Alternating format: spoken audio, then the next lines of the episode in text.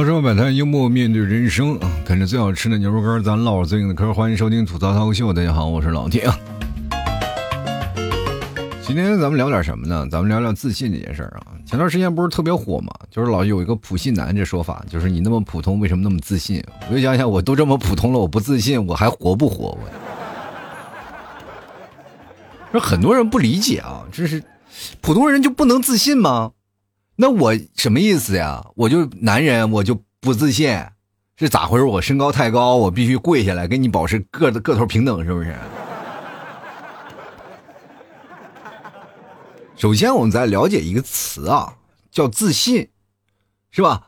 它和什么事情不一样呢？它和自负不太一样啊。自负那就是有点太恶了，是吧？就两个人在那说话，哇，装逼啊，吹牛的这个东西，咱们不理解，是不是？你一个非常，比如说特别普通的一个人，经常吹牛，我咋也万贯家产啊！我这天天我跟谁一起拍照？我前天还跟思聪喝酒，啊，明天我还是跟热巴喝一扎，是吧？不行啊，这个东西就是吹牛了，这是属于过度自卑的一种表现，生怕别人看不起你，是吧？自信是什么？以前不是有段歌啊？教给大家教的特别清楚，我想都不需要阐述了。就是，姐就是女王，自信放光芒。过去放光芒的是什么？过去放光芒的都是菩萨。所以说，各位啊，我们在想一件事儿啊，就是我们普通且自信这件事情是很重要的一步。如果一个人长期不自信，你跟长期单身是划等号的，所以很多的人一直在考虑一个问题啊，就是老 T，我这个从始至终啊，我不不敢跟别人说话，我有点社恐啊，老 T 啊，我该怎么脱离单身问题？我说，你首先就要自信。他们说，哎，要自信，他们不是会说我是普信男吗？啊，或或者说我是现在呃，我一个女生太自信了，就感觉我是女王，什么都不需要。我跟你讲，这必须要有的。你一个自信的人走出来，那走路都带风。有句话啊，叫气场啊。我想各位朋友可能从小就认识这个字啊，叫气场啊。因为我小时候是没有认识这个字的，对吧？因为它是是我长大成人以后才会发明出来的词组。啊，这暴露年龄。我们小的时候就没有自信这一说法啊，就是一定要说我们光荣啊。我们那时候叫光荣。不管是干什么呀，多生孩子啊，叫光荣妈妈啊。那时候是那个时候开始出行独生子女了，家庭光荣是吧？多生产啊，要光荣。现在呢，我们现在丰衣足食了，各位朋友基本也没有饿着肚子的人了，是吧？绝大多数我们现在都已经是，虽然说还有贫困的人还是非常多的啊，比如说像我就是非常贫困的人，但是至少啊。保持温饱还是没有问题的。很多的朋友可能不理解，像我们八零后啊，乃至七零后，就我上一辈的人的生活，因为我们现在的这个数字啊，已经渐渐的消失在目前的现代的历史长河的当中了啊，就八零后慢慢消失了。更别提七零后了。我们那时候老跟七零后打架啊，七零后老觉得我们八零后是垮掉的一代，因为他们那时候才真正受苦了，是吧？现在我们觉得啊，八零后至少还是能跟九零后的还有零零后的孩子玩一玩，但是也玩不到一起，还是有代沟，对吧？因为你跟零零后的一聊，是吧？他爸跟你大不了几岁，是吧？这个时候你很尴尬啊，哦你爸，我过去跟他们打架那一个。你是很难理解啊，跟他爸打完架又跟他儿子玩，你说什么情况？有人说八零后是垮掉的一代，我觉得是很尴尬的一代。所以说，在我们那个年代里啊，就没有自信这一说啊，就能活着就不错了。所以说，现在我们已经在这一个新世纪的这样的生活环境当中啊，每个人可能崇尚的更多的不同的想法啊，有的人可能是。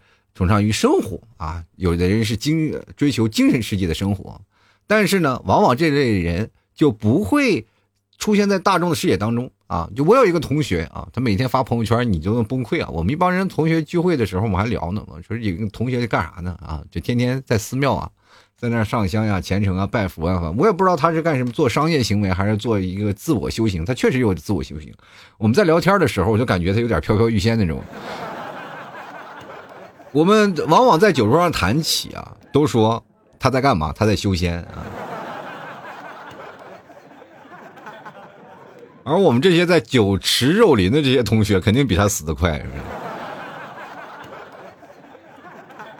但是在他跟我们谈吐当中啊，你明显能感觉到一种发自内心的自信啊，那种自信不是说外在物质能给你的东西，而是他精神非常饱满。就不管你说什么，但我自身啊，包括我的心灵得到了升华，这是发自骨子里的一种自信的方式。还有一种，就是现在目前的物质啊。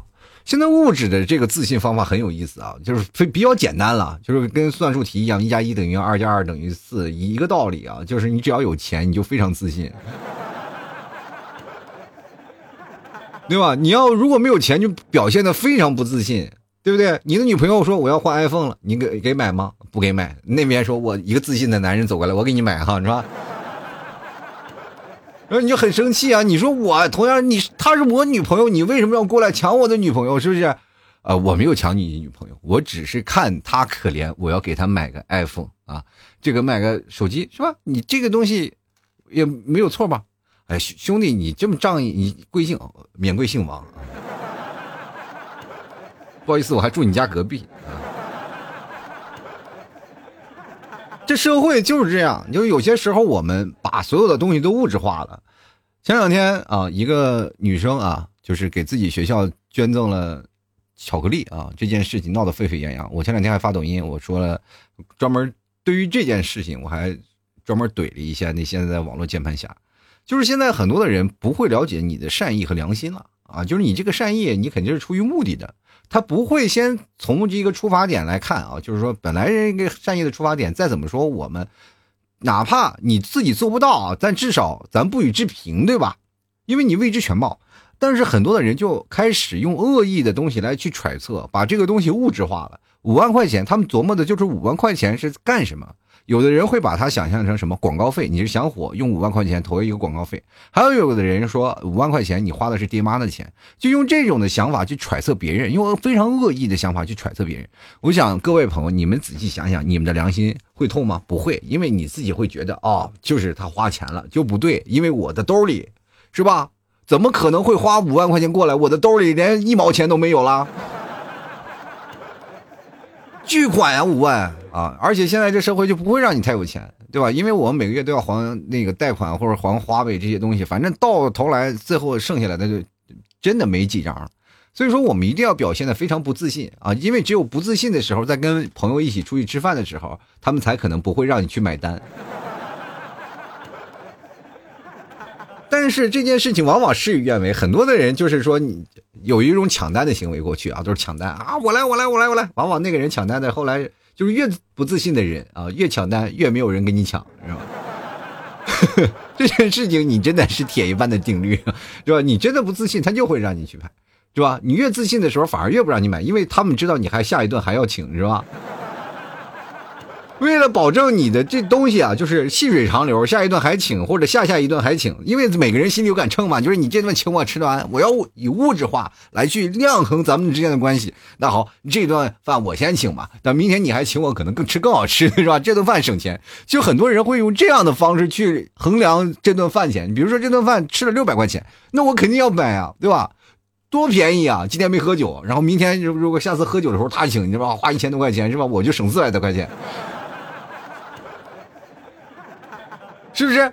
你往往在这样的情况下，你过精于算计以后，就明显出于你自己的不自信啊。其实说实话，老 T 就是一个非常不自信的人，尤其在买单这一方面，我永远都自信不起来。我永远就是想着我不要去买单，我不要去买单，能逃单就逃单啊。后来我就是在吃饭的时候，然后我就不由自主的啊去啊跟朋友们啊一抢单一抢单，然后就稀里糊涂的把单买了。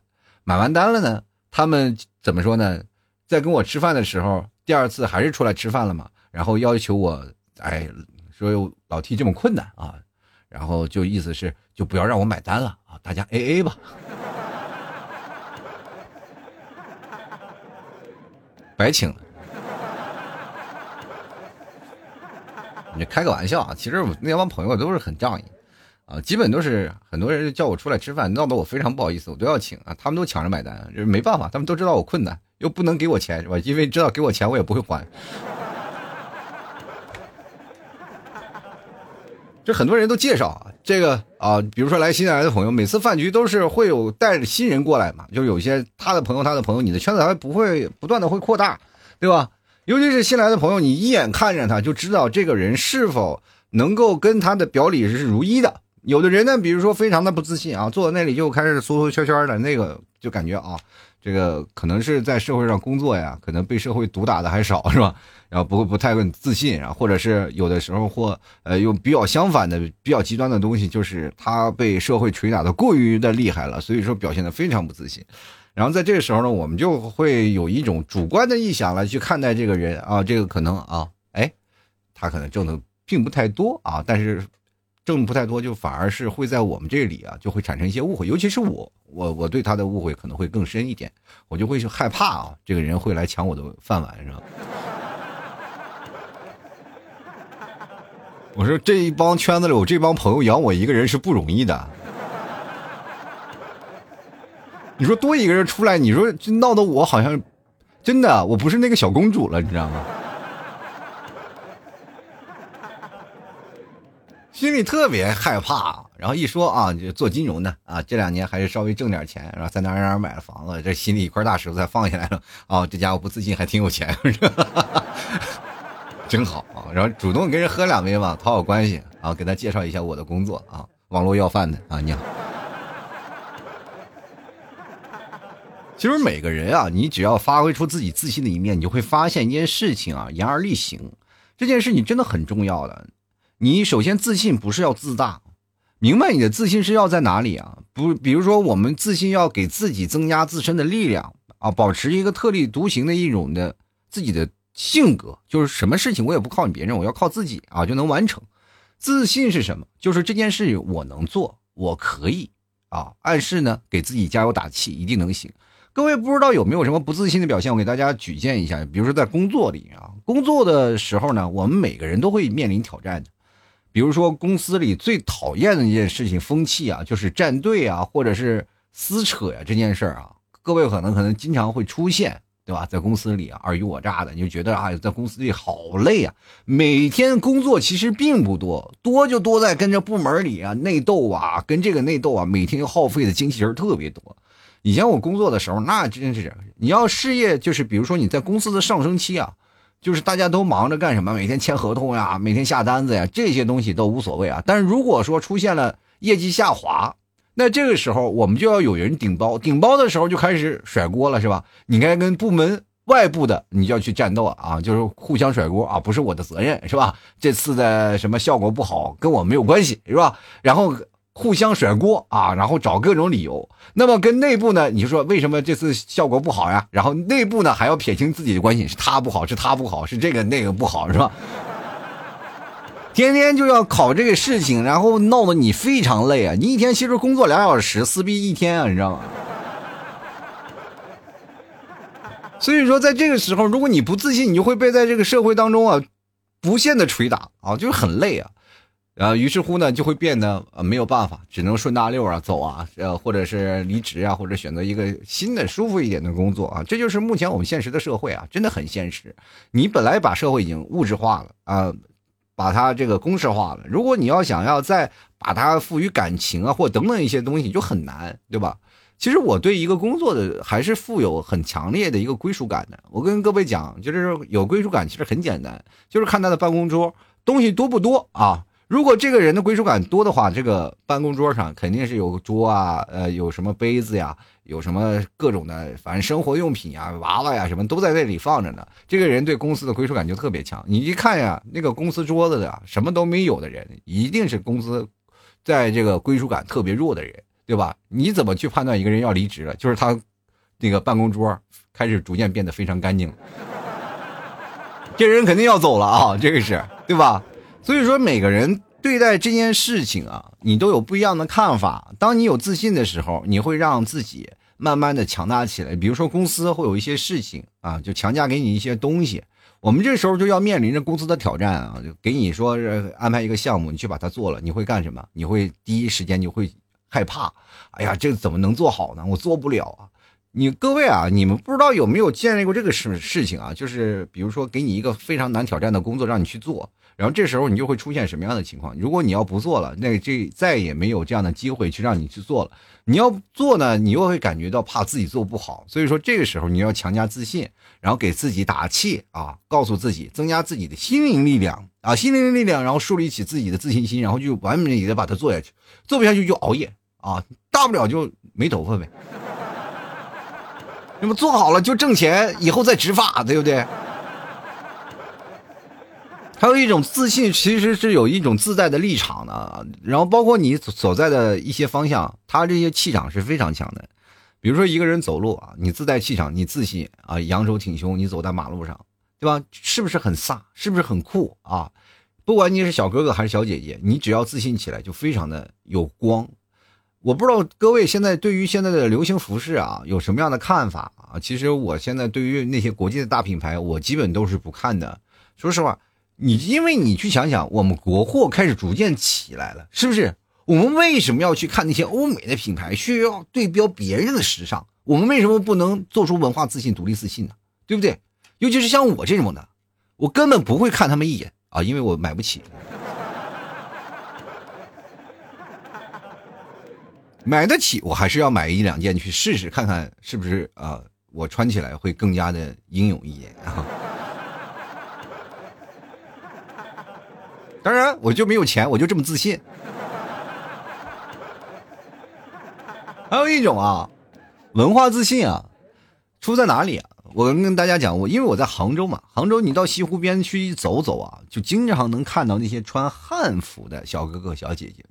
作为一个定向的文化输出，这就是对我来说是非常自信的一种表现。因为真的，说实话啊，如果你要穿着这样的汉服，你是要走在西湖边上，其实对着那个湖色呀，包括是包有些景色景色啊，什么断桥残雪呀，跟那些景点，然后一走啊，就有一种穿越感，你就感觉到非常非常的有诗情画意，对吧？就虽然说小姐姐长得都不怎么好看。但是呢，穿上汉服那个意境不一样，对不对？你越穿的好看，你以为看电视剧，是吧？长得不好看，还反而就硬脱了。哎，这真是有点穿越的感觉，是吧？但是我也不知道啊，就是你们观感是怎么样。反正我作为我的观感啊，就是因为我老去西湖边上，我就看那些穿汉服的小姐姐，那衣服啊，真的是五花八门。汉服的它种类分着很多的，哇，那是真的漂亮啊。就是穿着汉服，就有一种飘飘欲仙的感觉，再加上妆容啊，再加上有些那个古代的妆啊、发钗啊等等一系列的组成的部分啊，就尤其是走在那么多的人群当中，然后迎来那么多的目光，你不自信，我告诉你，你都抬不起头来。所以说，你自信起来，你才会穿出来。这是我民族自由的服饰，是吧？我穿着汉服走在这儿，我骄傲，我弘扬我们自己的民族传统文化，我觉得这点是非常棒。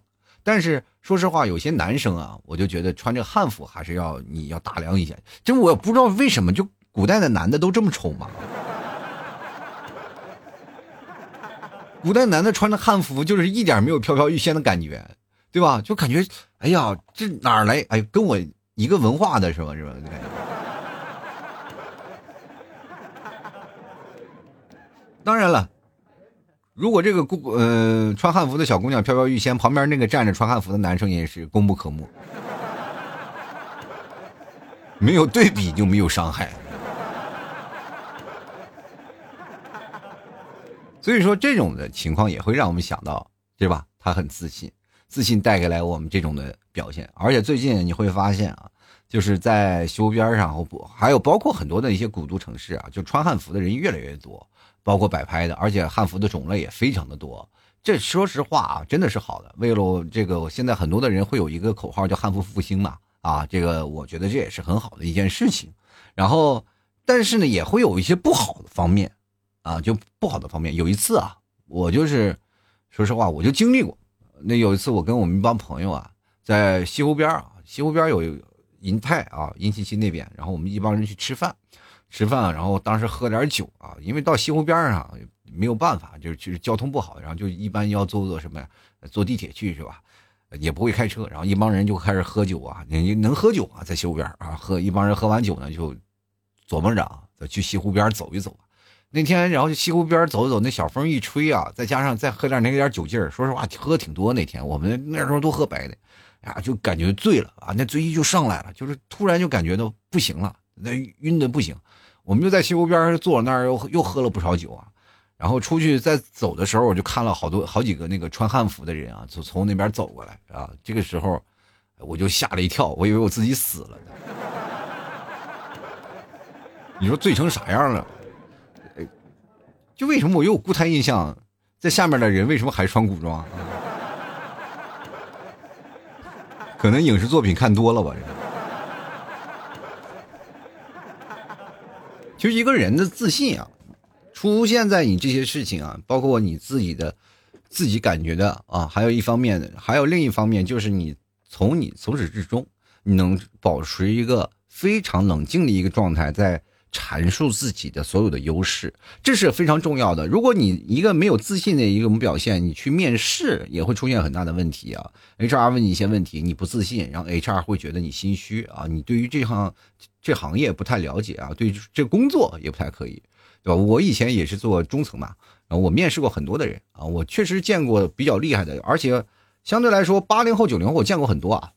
我就觉得现在九零后啊，他们在面对。这个面试的态度反而要比八零后这这些人要强很多，因为他们的相对来说要比较自信一点啊，说什么话呀就可能会比较直言直去啊，而且你会很喜欢这种性格啊，他有什么事情他能把自己的所有的优点凸显出来，就有总有那么一个发光点会让我发现啊，我觉得哎就可以试一试啊，因为这个时候到三个月的试用期如果过了，他就可以正式的可以起来了，但是八零后反而有些犹豫啊，这就让我有些。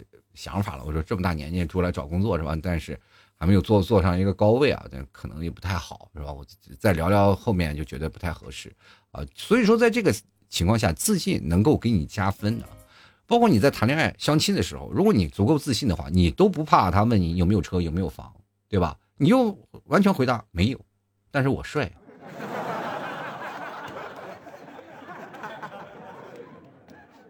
还有女生啊，我给大家提个意见啊，就是很多的女生啊，你不要听现在网络什么段子，什么各种的说什么普信男呀，天天给这些东西，越你越有这样的想法，你就越难脱单。我跟你讲，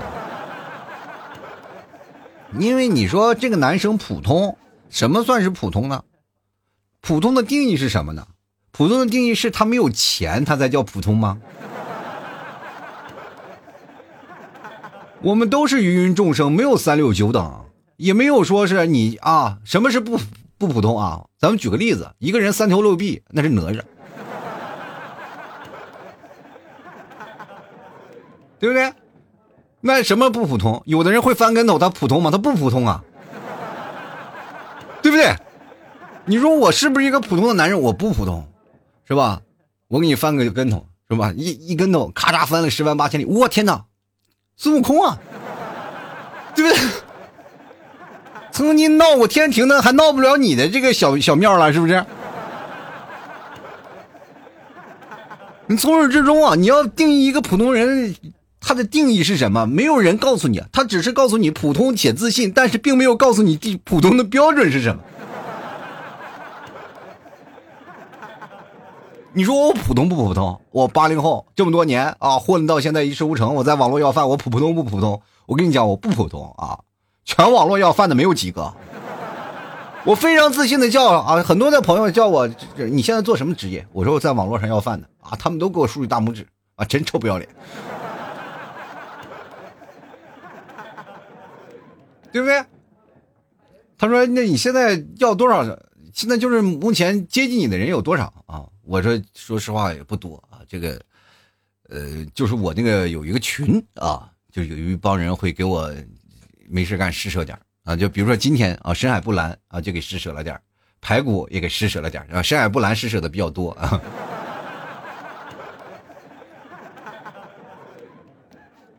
这也是个大概一个月之内啊，头一次啊，哎，相对来说好像有有那么四五次了吧，这是，很开心，我就这么自信，怎么了？我不自信，我连节目都做不了，跟各位讲。因为现在骂我的人非常多，就是有的人骂我臭不要脸呀，你节目做的不好啊，你话都说不利索，我怎么了？我说的不是普通话吗？我要说成什么才能够让你觉得特别特别的棒啊？咋了？你是不是听不懂我话呀？那我用英语跟你讲，不好意思，我不会讲。如果你自信起来了以后啊，你给自己强加了一些自信，你就会发现你自己有个倚仗，明白吗？你倚仗的什么？倚仗你背后的能量。你突然发现啊，有些时候你跟别人交谈、跟别人交流，也仅仅是那么一刹那的功夫，你就可以跟别人聊天啊啊，对答如流啊，你还可以冷静的把你的所有的方式或者所有的优势都能表现出来，对吧？在未来你在谈恋爱的过程当中，你只要表现的更加自信一点，对吧？他们就可以在那里。各位，如果你实在没有自信的话，我建议你们听听一首歌，S.H.E 的《恋人未满》，对吧？只要再靠近一点点，你就能得到他了。就为什么不能得到？就是因为你不够自信。生活当中啊，能够让自己自信起来的例子有很多。你说你社恐，其实就是自己不自信的一种表现，因为你总感觉到自己不够完美，不够优秀。说话呢，总感觉会容易伤害到对方啊，或者是有些时候你甚至会自我的贬低啊，会觉得我配不上人家啊，别人怎么样？我不知道你们有没有有钱的朋友啊？真的，我不知道你们有没有有钱的朋友。我跟你们讲，我是没有啊。但凡我有，我就跟你们讲了。我也不知道啊，人家都说龙生龙，凤生凤，老鼠孩子会掏洞，是吧？然后你自己的身边的朋友是什么样，就告诉你自己是什么什么段位啊？就明显我是拉低我身边朋友的段位了，已经。但他们还都不是很有钱，你说这世界气不气人啊？我真的特别希望身边有一群有钱的朋友，特别有钱的朋友能过来跟我说：“孩子，你不要要饭了，来来我公司干活吧，我给你一个副总当当。” 我看你这么自信，在我们公司当个吉祥物，我觉得也是可好的，是吧？还别说啊，我有一个朋友的朋友，他是挺有钱的。然后有一次跟我们聊说无业游民，然后那时候正正好辞职没有工作啊，然后而且那个在网络要饭这件事情还没有开展起来的时候，他让我去他们公司，然后我当时挺感动的。然后他说去公司干什么？他说你一米八几大高个啊，这个身高真是绝了，在我们公司真的应聘太棒了，我们公司就缺你这个人。我说你们什么公司？他说是服装公司。我当时第一眼想法，我天哪，服装公司！我说是不是去那儿当模特？他跟我说不是当保安啊。后来我连我这个朋友带他一起都拉黑了。直到那段时间你们皮草跟我吵架的时候啊，然后让我去送外卖去，然后我突然想到了这位给我招我当保安的朋友，然后我想拉人家，人家不搭理我了，着实是有些尴尬啊。但是我能加他，就说明我很自信啊，就是我能找回来，是吧？我从来不害怕丢脸，这件事情从本质的意义上来讲啊，就是臭不要脸，其实它也是一种自信的表现啊。当你有所倚仗的时候啊，你就不会去天天的睡懒觉了，对吧？你会想办法去完成你这种的事情，因为你有自信的衬托啊，你想办法去完成。如果说你是一个非常自信的人，你就敢于给对方一些承诺。明白这件事啊，这个承诺这个事儿，很多的人最可怕的就是那种说话啊，真的是没有遮拦啊，说话一点都不算话的人。这件事情最最为让人害怕了。你包括我现在啊，就是我跟我们家儿子来聊天，我答应他干什么就必须要完成。我不想当一个就是说实话说话不算话的父亲，我就天天骗他啊，你看完这个了我就干什么，看完这个干什么，对吧？我现在就是主动的培养。我要做一个有担待的人，是吧？我说了，你说完玩具，我就让你看动画片，就是让你看动画片啊！我从来不会就是说啊，呃，不让他看，对吧？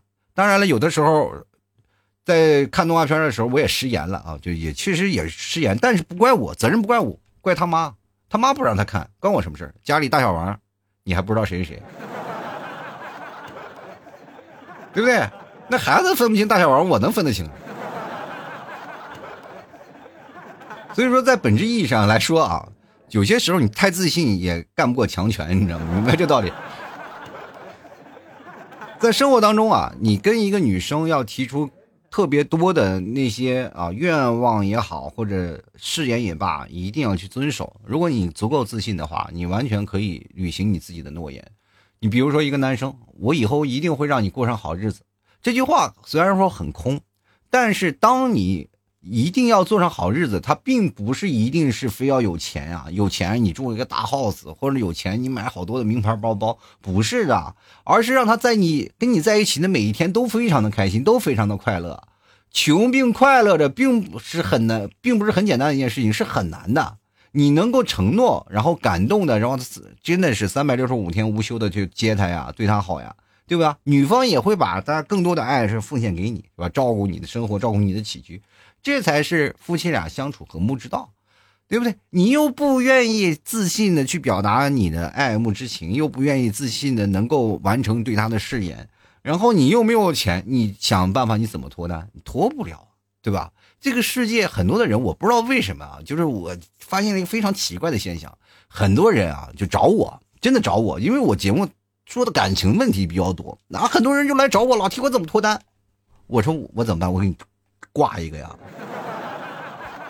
不谈恋爱是你自己的事儿啊，那你想怎么谈恋爱，那是因为你自己去找你普通的一个。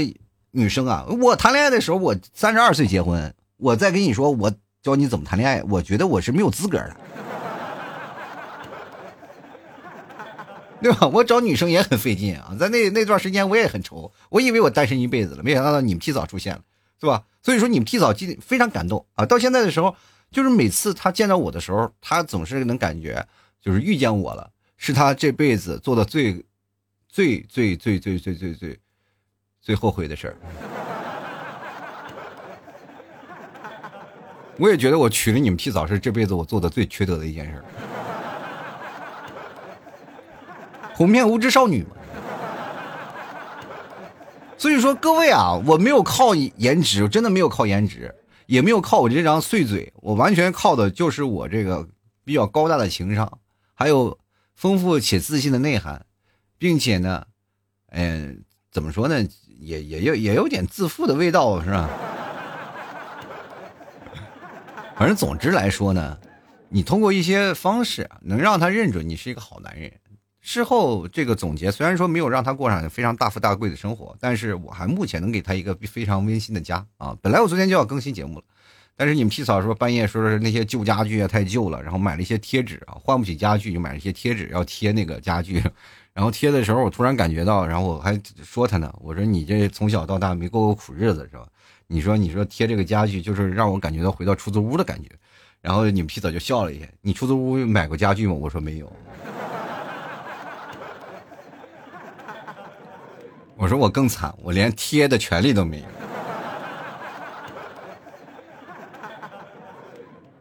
我的那家里只有一张床，你知道吗？